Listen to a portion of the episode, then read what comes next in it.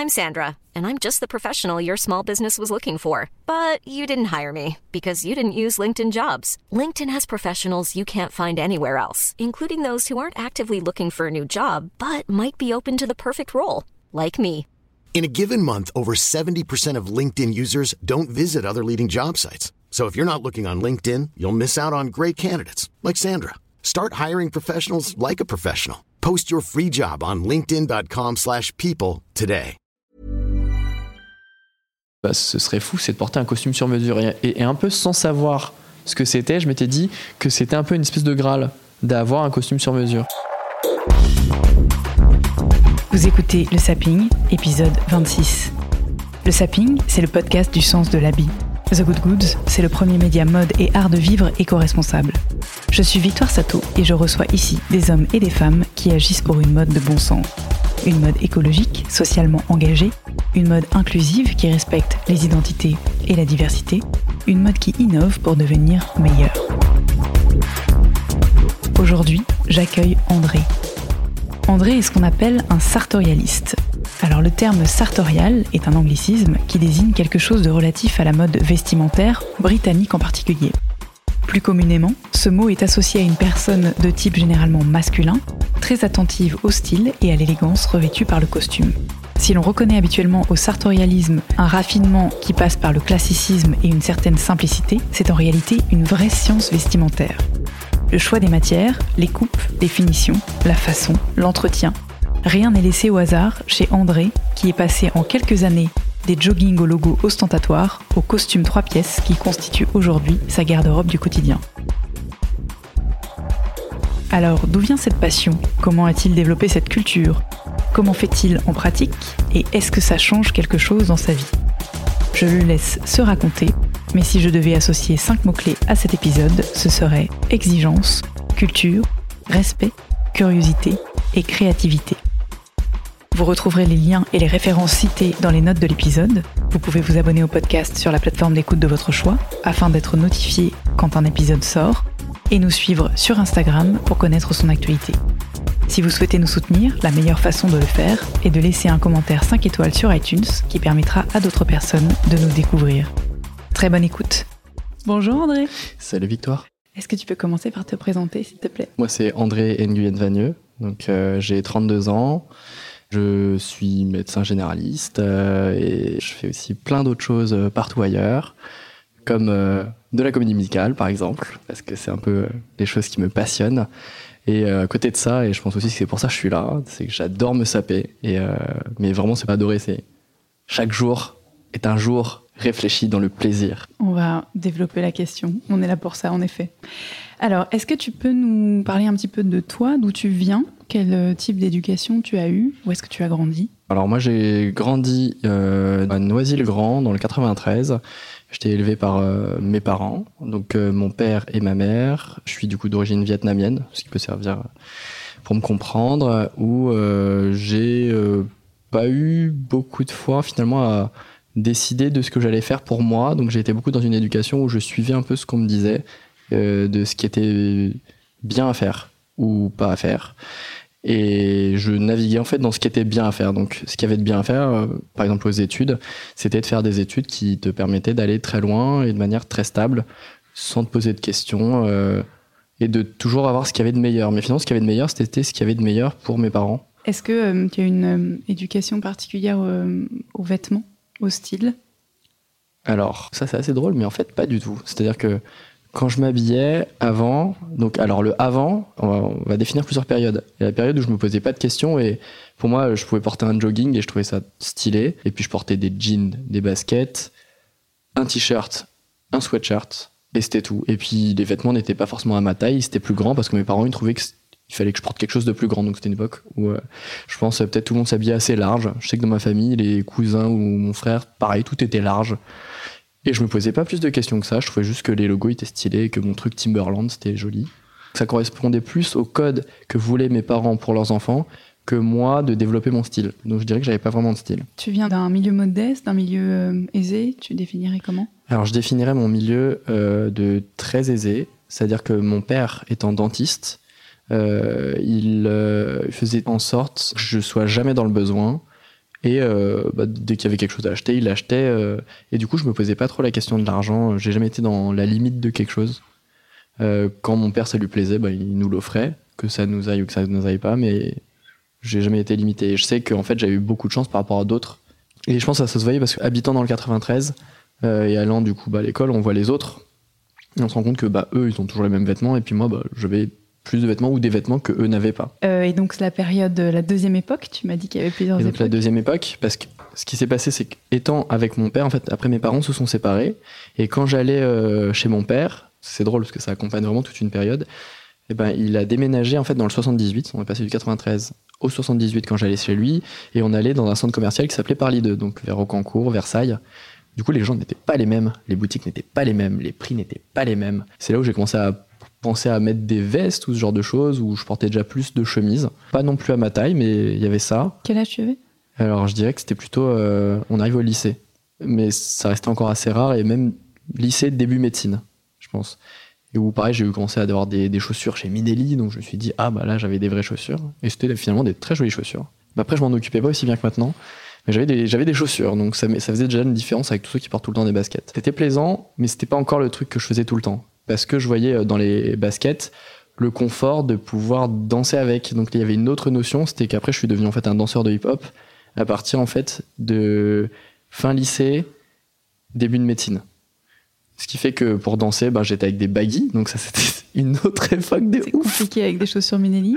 C'est ça. Et euh, donc j'avais des baggy, j'avais des. Je, je me, je me voyais vraiment comme un b-boy, tu vois. C'était vraiment euh, hip-hop, avec coiffure en mode coréenne et tout ça. Donc c'était une drôle d'époque. Et donc je portais des baskets parce que c'était bien plus facile pour danser, pour euh, glisser au niveau du sol.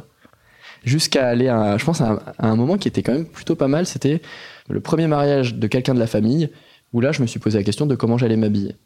Et où je suis allé chez Armand Thierry où il y avait un super euh, costume à rayures. euh, les rayures en fait étaient un peu satinées et il était euh, marron clair. J'ai pris un trois pièces et je me rappelle vraiment de l'impression que j'ai eue quand je l'ai porté où j'étais genre surpuissant. En fait, j'avais acheté des trucs pour être le marié directement dans la boutique sans me poser la question de qu'allait en penser le marié. Du coup, j'étais trop beau. À l'époque, Armand Thierry, c'était le Graal du costume pour homme dans ta tête. Et alors, ensuite, il y a une troisième époque. Où, Et après, l'autre euh, époque. Pour l'expliquer, on va d'abord faire, si tu veux bien, l'anatomie de ta tenue du jour. Tu peux nous raconter ce que tu portes Alors, une chemise en fait de chez Howards, qui est une chemise euh, avec un col italien, euh, qui a rayures, qui est bleue, à rayures blanches, qui a des super boutons en acre, euh, en, en zampa di gallina, donc c'est une façon de coudre les boutons, euh, avec des coutures à l'anglaise, et puis en fait par centimètre il y a 8, 8 points de couture, Euh, donc ce qui dénote quand même de la qualité de la chemise, euh, qui est en 100% coton, fabriquée en France. Le créateur de la marque Howards s'appelle Frédéric Costa,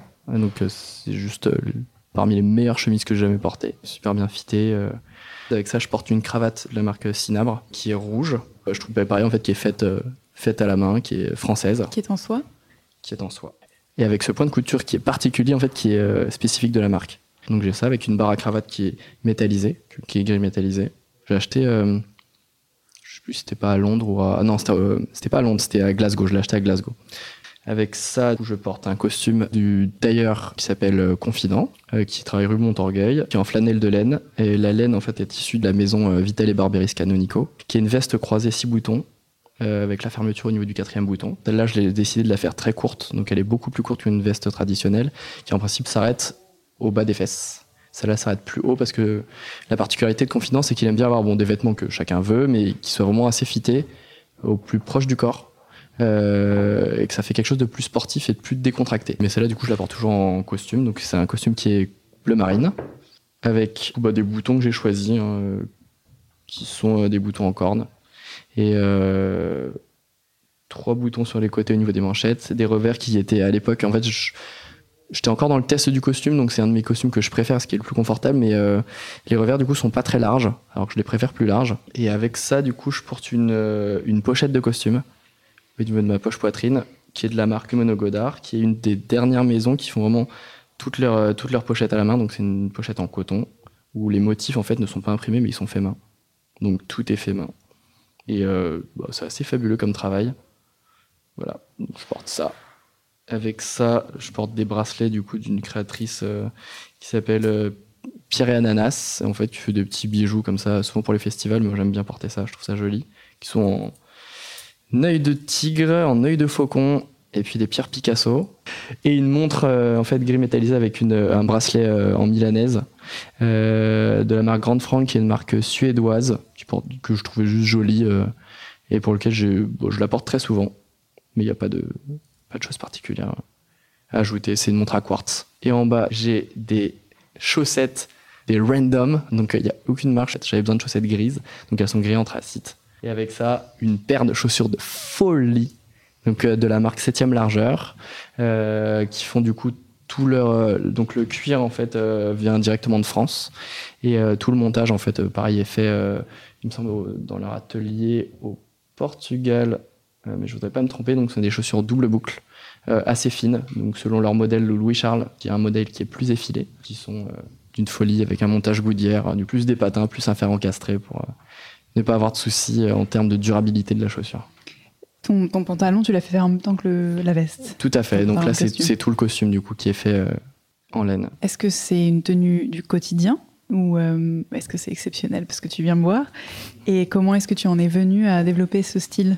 Alors, donc je m'habille euh, quasi quotidiennement en costume ou alors en dépareillé, donc avec une veste d'une certaine couleur et puis un pantalon d'un autre ou une veste et un jean, mais sur euh, mes lieux de travail, donc que ce soit au centre de santé ou à l'université, où j'enseigne, où je fais de la recherche, du coup, je suis tout le temps en costume, euh, chemise, cravate. J'adore ce style. Euh, je trouve excessivement plaisant. Et donc aujourd'hui, du coup, bah, je, ouais, je veux dire une des manières en fait les, les plus confortables que j'ai de m'habiller.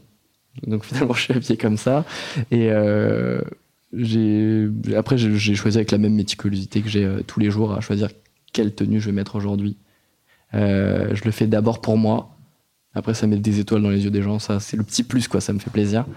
Euh, mais ouais, c'est vraiment pour moi. Et donc, comment est-ce que tu as développé cet, art vestimentaire? Alors, c'est très drôle parce que du coup, j'ai fait mon dernier stage de médecine en sixième année de médecine à New York, en cardiologie euh, sur la côte est de Manhattan, dans un hôpital qui s'appelle Well Cornell. Quand je suis arrivé là-bas, donc j'étais en chemise bleu ciel avec un jean euh, bleu délavé, euh, troué, euh, avec des baskets blanches de chez Redskins, jean relevé, col relevé, tout était relevé, cheveux relevés, lunettes de soleil. Et le superviseur m'a dit J'aimerais que tu t'habilles pas comme ça, parce qu'ils ont une manière de dire aussi, ils sont très très forts ces Américains. Et puis il m'a montré deux, deux, deux, types de personnes, très simple. Il a regardé des gens qui étaient habillés du coup avec une veste, un pantalon, que des genre veste de costume, pantalon de costume. Des gens donc des internes, des gens enfin ou des médecins. Bah, je ne savais pas à ce moment-là. Du coup, il y avait des il y avait des gens qui semblaient être des médecins. Et puis d'un autre côté, un type qui était habillé en habit de bloc, donc une tenue assez euh, assez quelconque finalement, mais ils étaient habillés en vert, un peu comme dans euh, Grey's Anatomy. Et du coup, j'aurais demandé, mais qui sont ces gens? Parce que bon, ils montrent des tenues, mais il y avait des gens dedans. Donc j'ai dit, bah, qui sont ces gens? Il fait, bah, ce sont nos étudiants. J'ai fait, ah, ce sont des externes. Moi, je terminais mon externat, j'allais devenir interne, et eux, ils étaient étudiants, donc quasiment externe. Donc l'externe, juste pour préciser. Et l'autre était stagiaire. L'étudiant en médecine euh, Tout à fait. entre 3 et 6e année. Donc c'est c'est pas encore un interne, c'est pas encore un médecin. Voilà. Et ils avaient ce code-là et je me suis dit waouh. Il a dit bah en fait c'est bien pour se présenter par rapport aux patients. Ça donne un certain, une certaine rigueur et puis un sérieux euh, assez naturel de, de cette tenue formelle et que tous les médecins vont avoir depuis le moment où ils sont étudiants jusqu'à plus tard. J'ai fait waouh. Et puis il m'a dit, et sinon il y a l'autre là. Il a, commencé à dire oui, il fait un stage J'ai fait, ouais, c'est bon, c'est bon. J'ai pas besoin de savoir le reste de la vie de. Je crois qu'il s'appelait Tim, de Tim, c'était un blond. J'ai fait, moi je veux, comme eux. Il a fait, bon bah, tu sais quoi faire. J'ai fait, ok, moi je vais chez Macy's. Et c'est parti.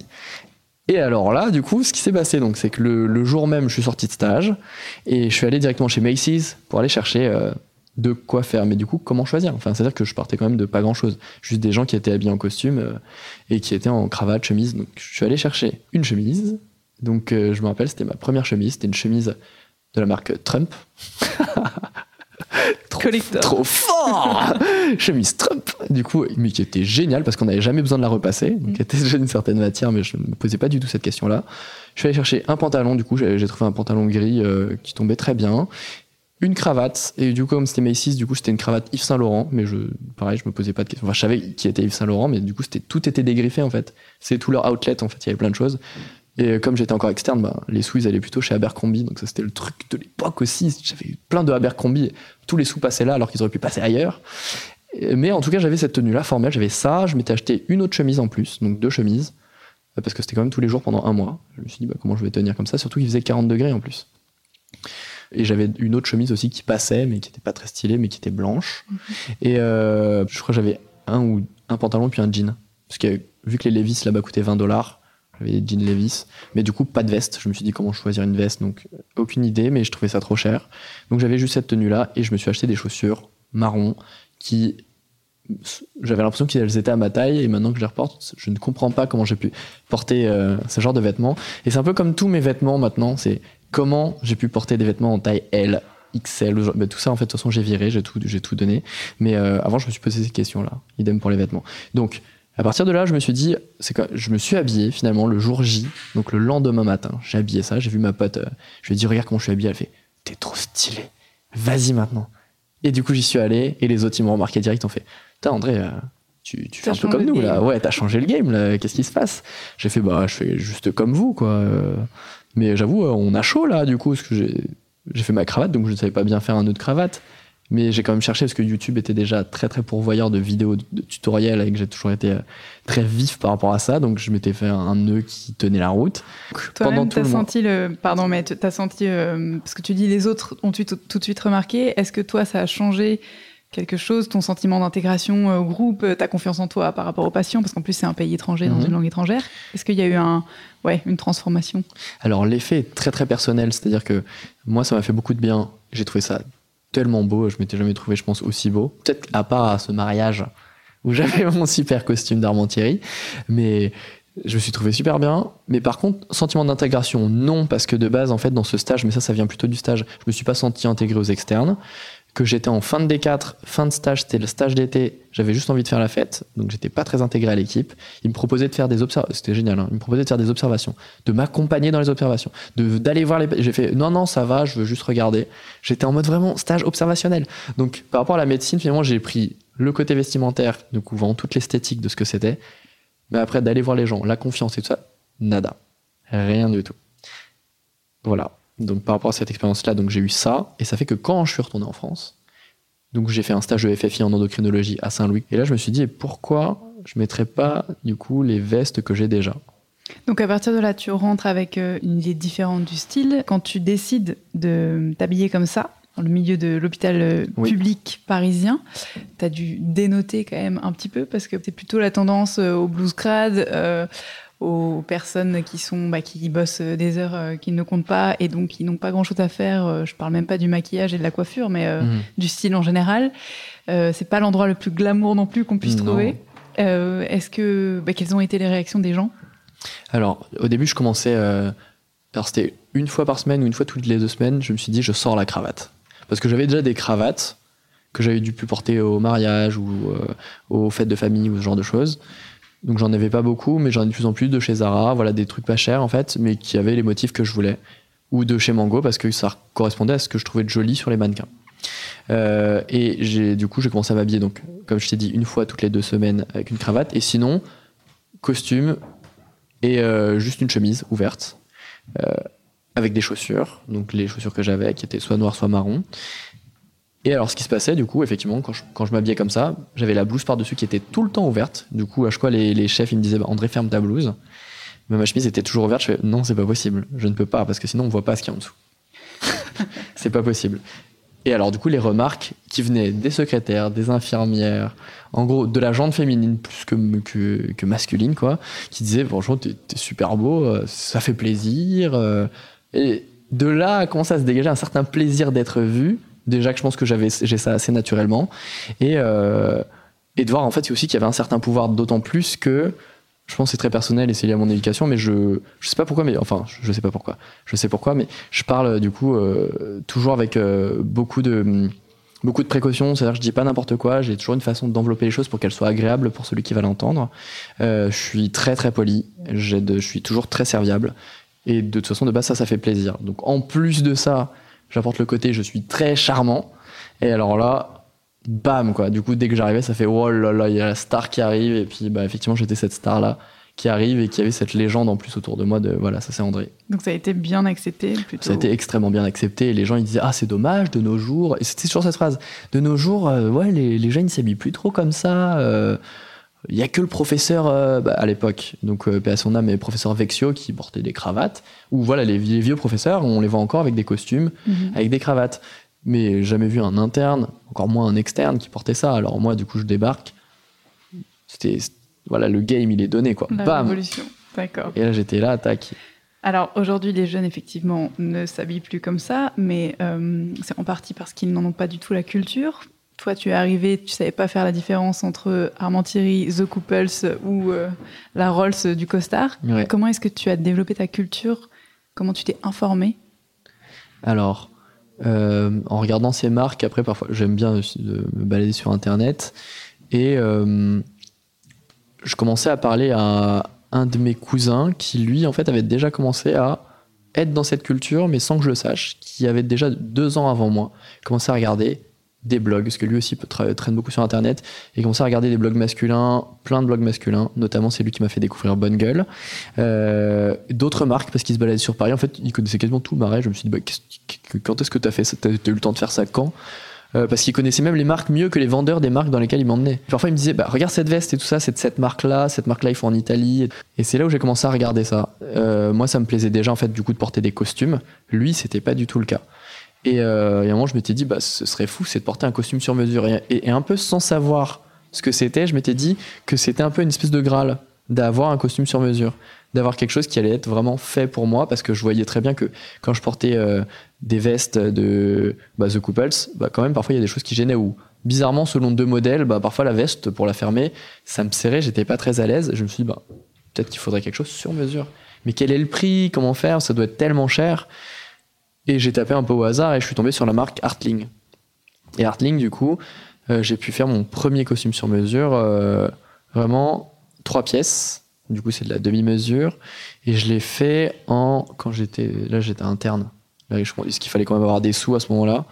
Euh, je pense que j'étais interne en deuxième année où j'ai dit à tous mes amis bon j'en ai marre du coup de que vous m'offriez du coup des vêtements de chez Mango euh, où la veille vous me demandez mes tailles et tout ça je trouvais ça un peu euh, genre manque de respect je me suis dit ben on va faire un truc je vous dis tout de suite je vais le dire à ma meilleure amie moi je veux un costume sur mesure donc tout le monde se- tout le monde cotise tout le monde famille euh, Cagnotte. amis cagnotte et je suis allé chez Artling pour me faire euh, un costume sur mesure où le gars alors là du coup première expérience du monde tu vois, ma première expérience de vie chez un tailleur où j'ai rencontré Martial, du coup, hein, le, le- le fondateur, euh, qui m'a accueilli, euh, sachant que je l'avais déjà vu.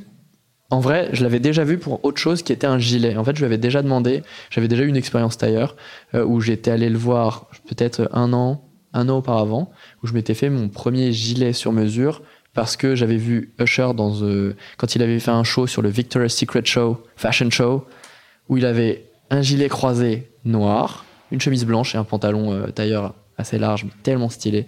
Et je me suis dit, vu que je danse, il me faut cette pièce. Et, euh, et du coup, je lui avais demandé si c'était possible et il me l'avait réalisé. Et quand j'ai eu cette expérience tailleur, du coup, qui est quand même pas négligeable, il m'avait posé mes mille questions et je n'avais aucune réponse à ces questions. Alors, par exemple, déjà, est-ce que tu peux expliquer ce que c'est la demi-mesure pour euh, Ouais. les auditeurs qui ne savent pas et, euh, et quel était approximativement le prix du costume Et puis, donc, nous faire part des questions qu'il t'a posées? Alors, du coup, je pars d'abord du gilet. Le gilet, je lui ai dit, quel est. Alors, ma question était simple, je lui ai fait, quel est le gilet le moins cher Moins cher, moins cher, vous mettez pas grand chose dessus. il a dit, ah euh, oui, bon, bah, je comprends. J'ai dit, euh, désolé. Après, il a fait, non, non, non, je comprends très bien. On peut pas tous. euh, J'ai fait, oui, bon, voilà. Et puis, il m'a dit, bah, au moins, le moins, on ça. Nanana. Il reste 280 euros. Est-ce que c'est possible pour vous? Je me suis dit, bon, bah, je vais économiser, mais oui, oui, oui, oui, folie, folie, allons-y, quoi. Alors, du coup, la demi-mesure, en fait, c'est euh, cette façon du coup de faire, euh, on va dire par exemple une veste en demi-mesure. C'est une veste qui est faite avec un patron existant. Euh, donc, on ne crée pas tout le patron sur la personne, mais on part de veste, par exemple en taille 44, 46, peu importe la marque, qu'on met en fait sur la personne pour savoir qu'est-ce qui lui va, ce qui donne déjà une base de mesure. Après, en fait, le tailleur utilise ses plastrons, regarde à partir de au niveau du torse et de différents points au niveau du corps, euh, finalement, euh, ce qu'il peut repérer. Et après, il prend des mesures pour faire des ajustements euh, directement au niveau de l'épaule, taille de l'épaule, hauteur de l'épaule. Et c'est comme ça, en fait, qu'il va réaliser une veste sur mesure, avec les différences qu'il y a au niveau du corps qui n'iront pas avec le prêt-à-porter. La demi-mesure, c'est ça. Très bien. Et donc ça revient moins cher, du coup il y a moins d'expertise que de la grande mesure, euh, qui est la mesure traditionnelle, où en fait tout est fait directement sur la personne. On crée le plastron de la personne pour lui faire sa veste, où vraiment tout correspond point par point à la personne. Ce qui par contre amène à des tarifs euh, plus de l'ordre de 3000 euh, euros la veste, tout ce genre de choses. Mais du coup ça demande beaucoup plus de temps au tailleur. Voilà, donc là c'était de la demi-mesure. Et euh, donc ce gilet là a coûté 280 euros, mais du coup il me demandait deux boutons, quatre boutons, six boutons. Je me suis dit, bah, je veux juste comme sur la photo. Donc j'avais montré une photo parce qu'il fonctionne aussi par photo. Il a fait d'accord. Euh, pour la matière, on a ça, ça, ça, ça. Je peux même pas dire ce qui. Enfin, je pourrais maintenant deviner vu que je connais plus les matières de ce qui ce qu'il en était. Mais du coup, à cette je me suis dit, je je sais pas qu'est-ce qu'il y a de bien. Il a fait, bah, je ne sais pas, qu'est-ce que vous aimez Je me suis dit, bah, je ne sais pas quelles sont les matières. Du coup, il m'a fait toucher des matières. C'était trop drôle, mais du coup, j'ai touché ces matières. Je me suis dit, bah, euh, laquelle irait le mieux? Parce que sur la. Hiring for your small business? If you're not looking for professionals on LinkedIn, you're looking in the wrong place. That's like looking for your car keys in a fish tank. LinkedIn helps you hire professionals you can't find anywhere else, even those who aren't actively searching for a new job but might be open to the perfect role. In a given month, over 70% of LinkedIn users don't even visit other leading job sites. So start looking in the right place. With LinkedIn, you can hire professionals like a professional. Post your free job on linkedin.com slash people today. Photo, en tout cas, on dirait que ça brille pas trop quand on prend une photo dessus. Donc je pense Et puis il a dit, bon bah ok, bon bah du coup il a choisi pour moi parce qu'il voyait très bien que j'étais, j'étais perdu. Parce qu'en fait, le truc, c'est quand on va chez le tailleur, on choisit tout. On a la possibilité de choisir tout, de la matière au bouton, à la couleur, du coup, de la couture, euh, à la taille des revers d'une veste, à la taille ou la longueur de ta manche, euh, le nombre de boutons, si tu veux rajouter des boutons, si tu veux prendre un tissu de chez ta grand-mère et en faire une veste, tu peux vraiment tout choisir. Ce qui est assez fou. Euh, donc peut-être que du, du, coup je passe à l'expérience avec Caron, j'ai fait mon costume, trois pièces.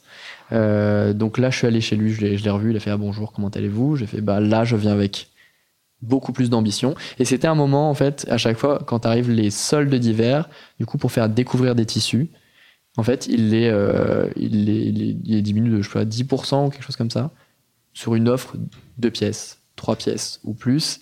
Et du coup, j'avais décidé de me saisir de ça parce qu'il y avait un des, vêtements, du coup, j'ai fait en trois pièces, mais du coup, qui coûtait 900 euros au lieu de 1300 ou quelque chose comme ça peut-être pas 10% en tout cas. Et euh, je me suis dit, bah, du coup, on va prendre ce tissu-là.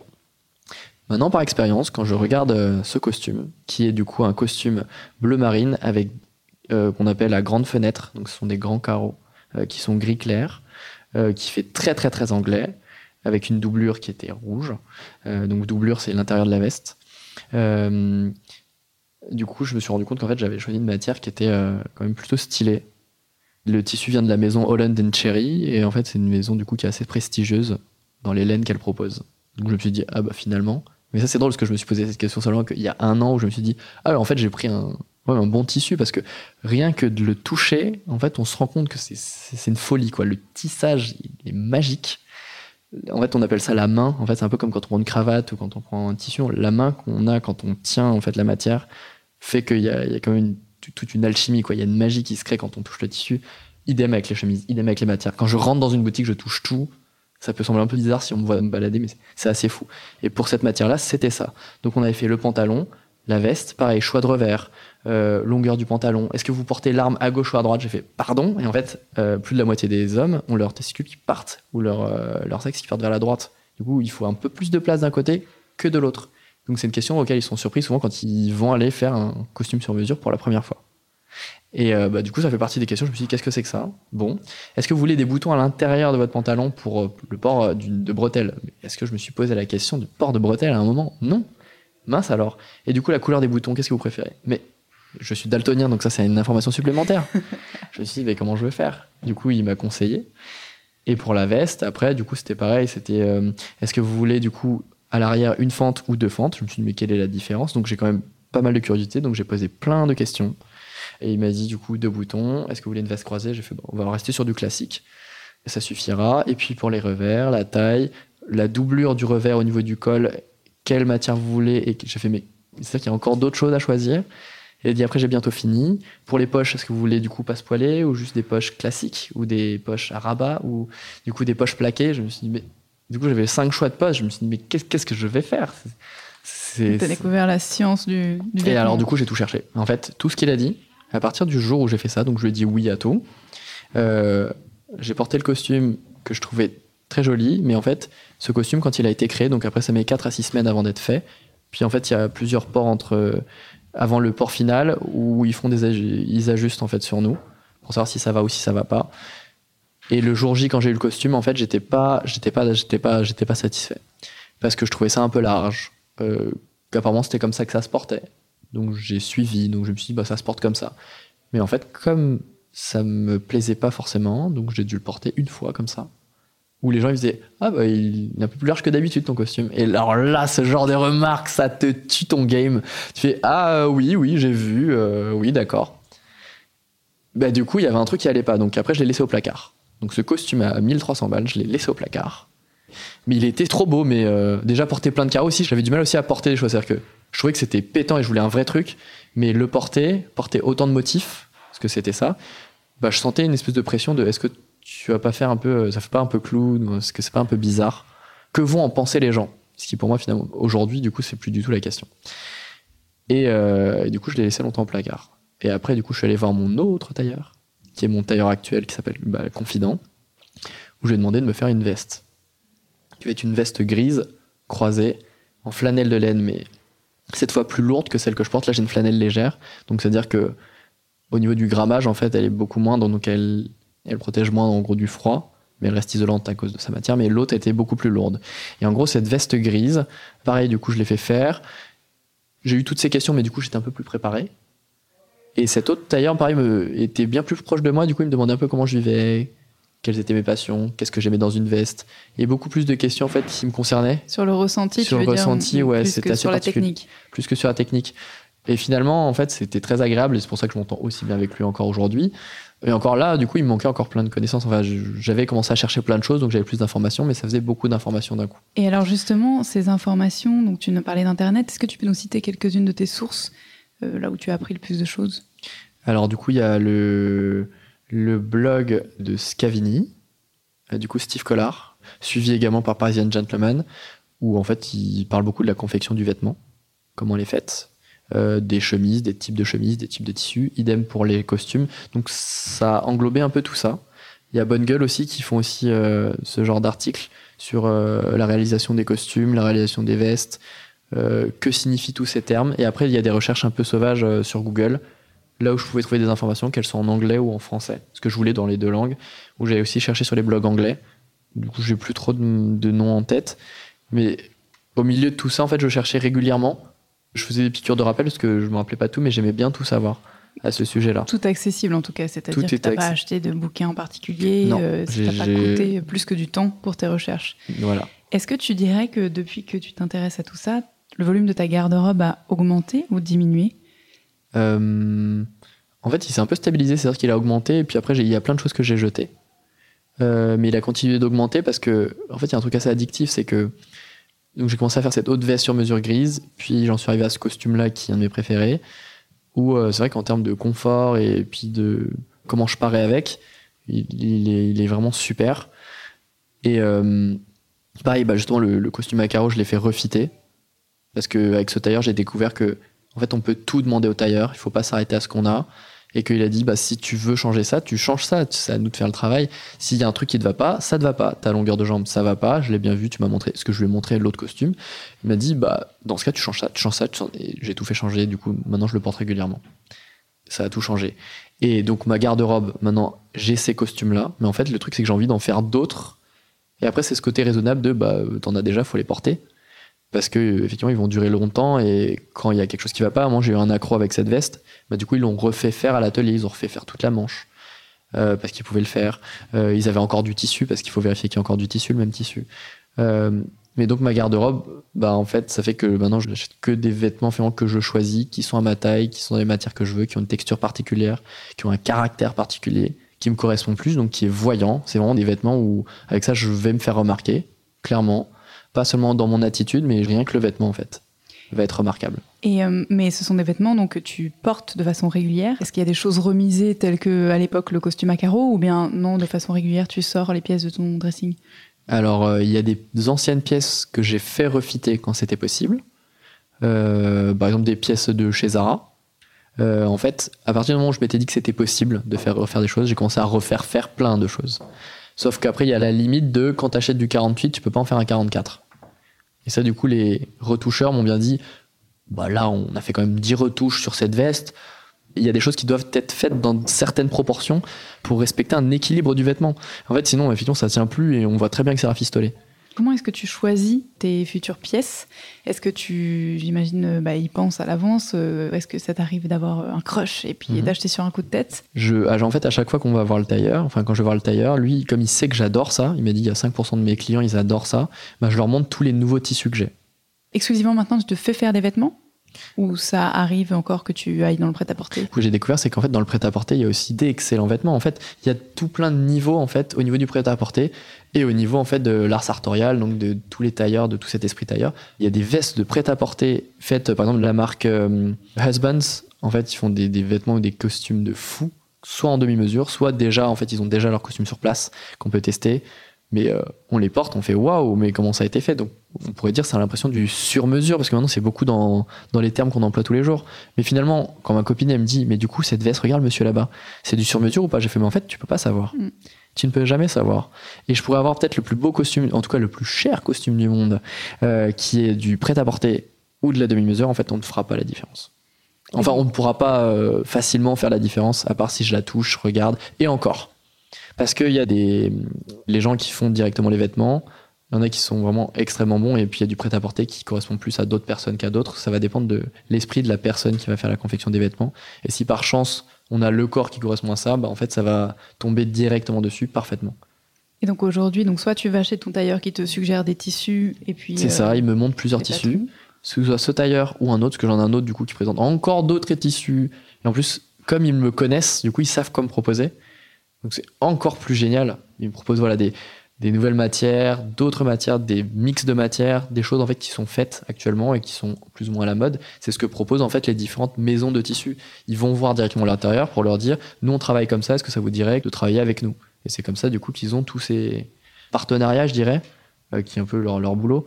Et c'est comme ça que je découvre des tissus. Ou alors sinon, je regarde certaines marques, euh, par exemple Édition MR, anciennement qui était Melinda Gloss, ou alors Bonne Gueule aussi, qui eux euh, leur propre marque, parce que du coup c'est une marque de vêtements avant d'être un blog. Euh, et qui propose pareil des vêtements un peu de folie où ils détaillent un peu tout ça. Euh, Il y a d'autres tailleurs aussi où j'ai envie d'aller voir comment ça se passe, qui proposent d'autres matériaux, où il y a la marque Eclectic aussi, qui ont cette technologie mise dans le vêtement, euh, qui propose des vêtements ouais, pareils, avec des propriétés un peu différentes, mais qui donnent des vêtements toujours avec cet esprit italien bien fité, qui correspond beaucoup à mon esprit. Et en fait, ça donne envie d'aller tester ailleurs, de regarder d'autres matières. Et donc, au milieu de tout ça, c'est comme ça que je me dis, bah, du coup, il faut que j'ai envie de me faire faire quelque chose là ou d'acheter ça à cet endroit-là. Et donc euh, plutôt dans un, un objectif de durabilité, euh, c'est-à-dire que tu investis dans des vêtements que tu te vois garder plusieurs années. Finalement, tu subis jamais la tendance. Alors, euh, oui, dans le cas où ça va être durable, c'était ma première chose de me dire, je vais mettre tant d'argent parce que du coup, c'est quelque chose qu'il faut mettre euh, euh, en lumière, mais du coup, ça coûte de faire ce genre de vêtements. Après, oui, ça se porte longtemps, à condition d'avoir cet esprit de comment je fais pour garder mes vêtements longtemps aussi. Parce que si je fais mon costume sur mesure, je le porte tous les jours, au bout de deux mois, il n'y aura plus rien. Ce qui sera complètement usé, parce que ça fait réfléchir autrement. Euh, comment garder une garde-robe et euh, la maintenir le plus longtemps possible, ça fait se poser la question de, euh, ouais, de, comment entretenir telle matière. En fait, ça m'a fait passer sur euh, autre chose où je me posais pas du tout la question, donc j'achetais beaucoup. Et là, maintenant, je me dis, bah, du coup, cette matière, est-ce qu'elle dure, est-ce qu'elle dure pas? Comment je porte mes vêtements? Est-ce que je le porter tous les jours, pas tous les jours? Comment ça s'entretient? Est-ce que c'est facile à entretenir? Est-ce qu'il y a des choses plus simples, pas plus simples? Et c'est comme ça, en fait, que je fais mes choix. Et du coup, est-ce que je subis des tendances? Mais en fait, j'ai tendance à regarder, du coup, soit les influenceurs sur Instagram, soit regarder ce que se fait dans la mode, donc parfois les défilés, donc j'ai tendance parfois à regarder comme ça, ou de discuter directement avec le tailleur de ce qu'il pense de telle ou telle chose, ou de voir ce qu'ils font en Corée ou ailleurs, ou à d'autres endroits bah, avec les influenceurs, et de se dire, wow, ça c'est fou ça. Et dans ces cas-là, quelque part, je peux dire, bah, en fait, si je la vois arriver la tendance, et je peux même du coup la porter avant tous les autres, ce qui est encore plus plaisant. Est-ce que ça veut dire que je subis la tendance ou pas? Ça pourrait, mais dans ces cas-là, du coup, si je vois la hit pièce, souvent qui est bah, portée euh, largement, euh, je vais réfléchir à deux fois parce que euh, j'ai pas envie de m'habiller comme les autres. Ça, pour le coup, ça, je trouve ça faible. En fait, ça, ça m'embête. Comment est-ce que tu choisis tes matières? Ça dépend de la saison. Par exemple, si c'est l'hiver, je vais me demander euh, est-ce que du coup je vais prendre plutôt que de la laine, laine pure, ou de la laine avec du cachemire, ou que du cachemire, sachant que plus je vais sur des matières prestigieuses, plus ça va être cher. Euh, mais du coup, il y aura des, des propriétés qui seront potentiellement différentes. Et après, je réfléchis en termes de propriété de matière. Évidemment, le tailleur, souvent, il vient accompagner et euh, en remettre une sauce sur le type de matière. Et je fais attention, du coup, à est-ce que je veux quelque chose uniquement pour l'hiver, quelque chose qui pourra durer trois saisons, ou quelque chose qui dure juste une seule saison. Idem pour l'été, été-printemps, ou juste été. Euh, été très chaud ou pas, donc euh, genre de la laine fresco, donc extrêmement légère et pas froissable, très très pratique. Euh, je me suis posé la question d'avoir une veste pour voyager, parce que comme j'ai pas mal de, déplacements internationaux, euh, je me suis posé la question de comment je m'habille dans l'avion, quoi, aussi. Et donc j'ai eu des matières, quand on rajoute par exemple à de la laine, de la laine mohair, bah du coup ça fait qu'elle est infroissable, ou du moins très très peu froissable, et je peux l'emporter partout. Et euh, dans toutes ces propriétés, du coup, ça nous indique un peu euh, à quel point du coup j'ai besoin de euh, que je peux euh, ajouter du confort à ce port de vêtements trop stylé, ou à quel point du coup j'ai pas besoin de ce confort et, du coup je, je porte juste ce vêtement pour une occasion. Parce que se poser la question aussi de se faire un smoking, donc dans ce cas c'est un vêtement pour une occasion. Et comme j'ai ce truc-là de vouloir du coup être différent à chaque fois, bah du coup ça fait qu'il y a quand même un renouvellement à réaliser. D'accord. Donc plutôt des matières naturelles, d'après ce que tu Tout à décris. Très bien. Alors, sachant que, euh, en fait, on peut pas porter tout le temps des matières naturelles. Enfin, ce qu'on se rend compte, c'est qu'on peut avoir évidemment des choses entièrement naturelles, mais que parfois, pour faire certains mélanges de matières, on est obligé d'avoir des matières issues du pétrole pour avoir un bon liant, euh, pour que la, pour que ça, déjà, que ça coûte moins cher, mais souvent c'est pour ça que c'est utilisé, euh, mais pour qu'en plus ça tienne bien. Parce que sinon, effectivement, le coût, imaginons si je veux un truc 100% cachemire, le coût, en fait, peut devenir Ouais. énorme. Et ça dépend en fait de ce- aussi ce que le créateur veut faire avec la matière. Ce qui devient vraiment un, un laboratoire quoi sur les matières. Et ça, pour le coup, c'est passionnant. Comment est-ce que tu les entretiens? Tu dirais par exemple que le, le budget pressing représente combien par mois? Le budget Si press- tu en as un. Ouais, le budget pressing, il doit, par mois, il doit représenter euh, ouais, moins, de, moins de 30 euros. Le reste, tu fais l'entretien toi-même. Tu, Euh, le reste, ouais, voilà, c'est ça. Le reste, il n'y a pas besoin. En gros, ce que j'emmène au pressing, clairement, c'est soit mes vêtements blancs. Alors, vêtements blancs, euh, je, je parle pantalon de costume blanc ou pantalon blanc. Et euh, sinon, euh, ce sont mes costumes. Mais sauf que mes costumes, j'alterne quasiment tous les jours. J'en ai au moins deux ou trois que j'alterne et qui n'ont pas besoin, en fait, d'aller en machine. Parce que, évidemment, plus on les met en machine, plus la matière s'abîme. Quel rapport tu as à la seconde main? Alors c'est pas du tout rédhibitoire, pour moi c'est quelque chose de neuf parce que en fait j'ai beaucoup découvert ça parce que bah on en parle de plus en plus après en découvrant ton blog ce que tu faisais et que j'ai commencé à vraiment à regarder lire lire lire lire. Moi ça me dérange pas du tout par contre de porter de la seconde main. Je me suis pas dit ah non euh, c'est quelque chose euh, que soit de sale de déjà porté, il y a des gens qui supportent pas de porter des choses déjà portées. Moi en fait ça m'est un peu égal. Si le vêtement il est fou euh, bah, au contraire, j'aimerais bien reconnaître l'histoire de ce vêtement. C'est assez fou en fait d'avoir toute cette histoire autour de tous ces vêtements, autour de juste cette couture-là, autour de ce bouton qui a disparu. C'est un truc de fou. Mais encore faut-il avoir la personne pour raconter quoi.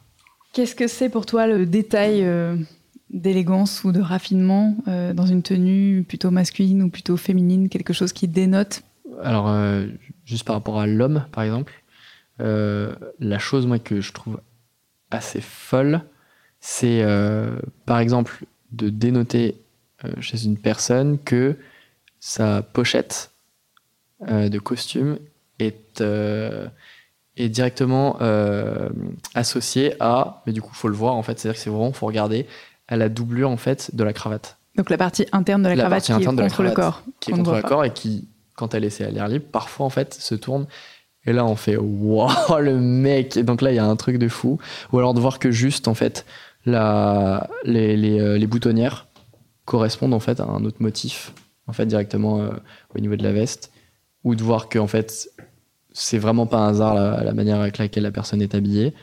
Alors chez une femme, il y a encore plus de choses. Enfin, je veux dire, j'ai l'impression quand je regarde une femme qu'il y a encore 10 milliards de détails, il y a tout un camailleux de choses, il y a ça, juste ça, on voit la différence entre celle qui s'habille ou celle où c'est choisi.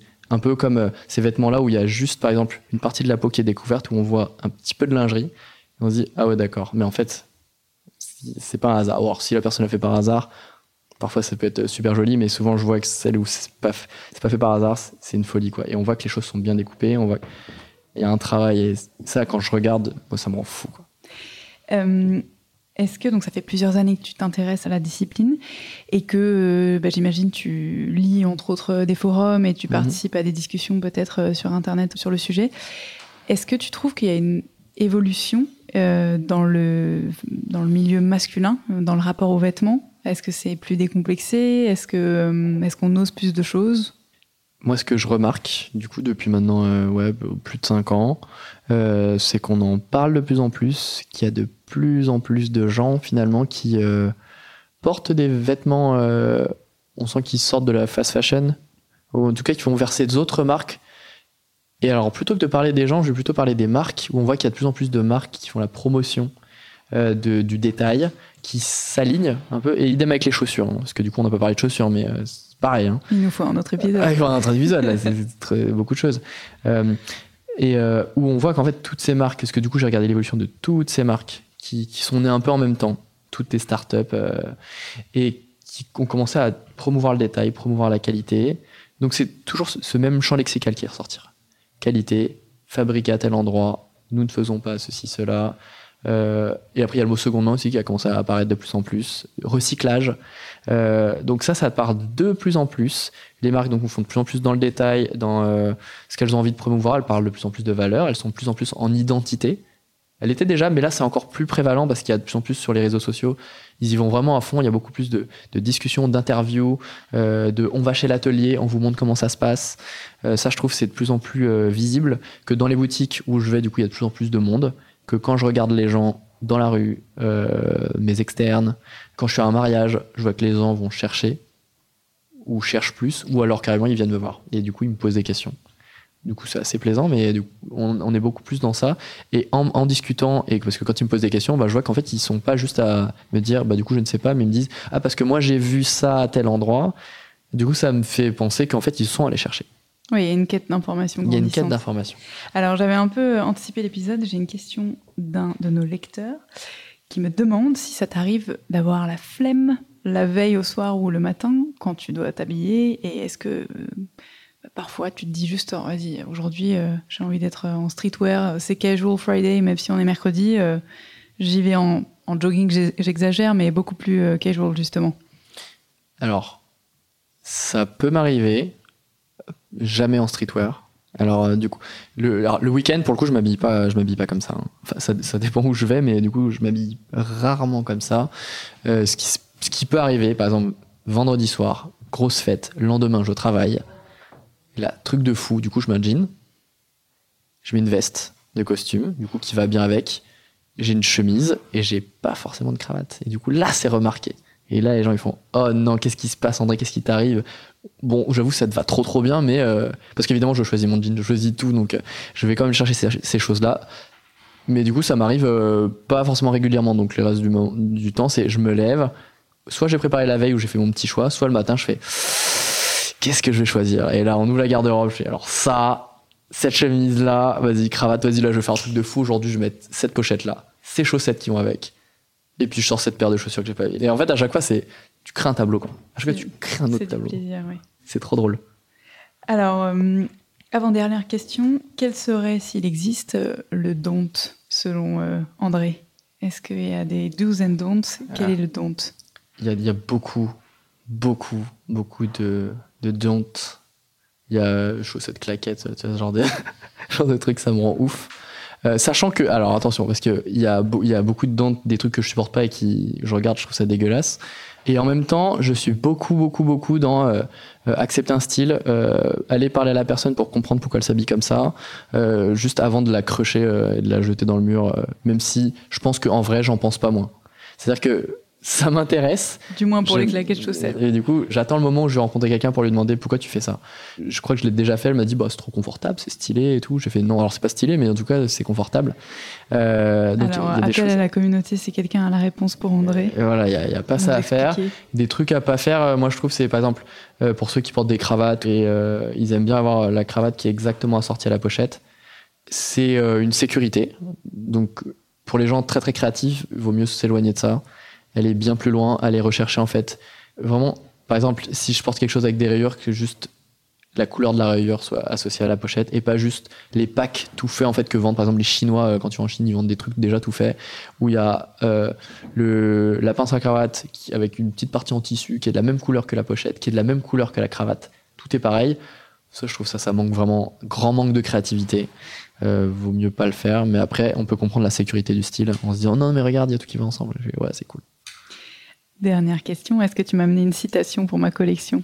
Mais évidemment, en fait, euh, la citation, en fait, qui est un peu euh, un truc que j'ai dans ma vie, c'est la phrase de Gandhi là d'incarner le, le changement que tu veux voir euh, dans le monde.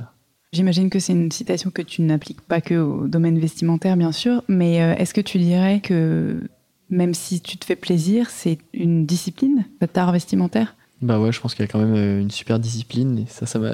C'est drôle que tu me dis ça, parce que ça me fait penser à mon cousin à un moment où je lui avais dit euh, suite à mes cours de comédie musicale, euh, bah du coup c'est bizarre parce que sur scène, du coup parfois on me dit de me relâcher. Alors j'ai l'impression que je suis assez relâché, mais finalement je me suis rendu compte que je ne l'étais pas. Et il m'a dit mais regarde, t'es toujours à quatre épingles quand t'es avec ton costard, tous tes trucs et tout. T'es lâche. J'ai fait ah. Donc là c'était la super méga discipline de fou où euh, ouais je contrôle tellement tout. alors que quand je me vois faire mon petit tableau à chaque fois le matin ou la veille, au soir, du coup, je m'amuse. Oui, t'as pas l'impression que c'est contraignant. C'est ça, non, reste pas- rigoureux, mais C'est- jamais une contrainte. très bien. On peut être euh, libéré dans la contrainte. hein. Merci beaucoup, André. Merci, euh, Victor. Vous retrouverez les liens et les références cités dans les notes de l'épisode. Je vous invite à vous abonner sur la plateforme d'écoute de votre choix pour ne pas rater un épisode et à nous suivre sur Instagram pour connaître l'actualité du podcast. Si vous souhaitez nous soutenir, la meilleure façon de le faire est de laisser un commentaire 5 étoiles sur iTunes qui permettra à d'autres personnes de nous découvrir. Vous pouvez également nous rejoindre sur thegoodgoods.fr où vous aurez la possibilité de vous abonner à notre newsletter afin de recevoir notre revue de presse chaque dimanche dans votre boîte mail. À très bientôt.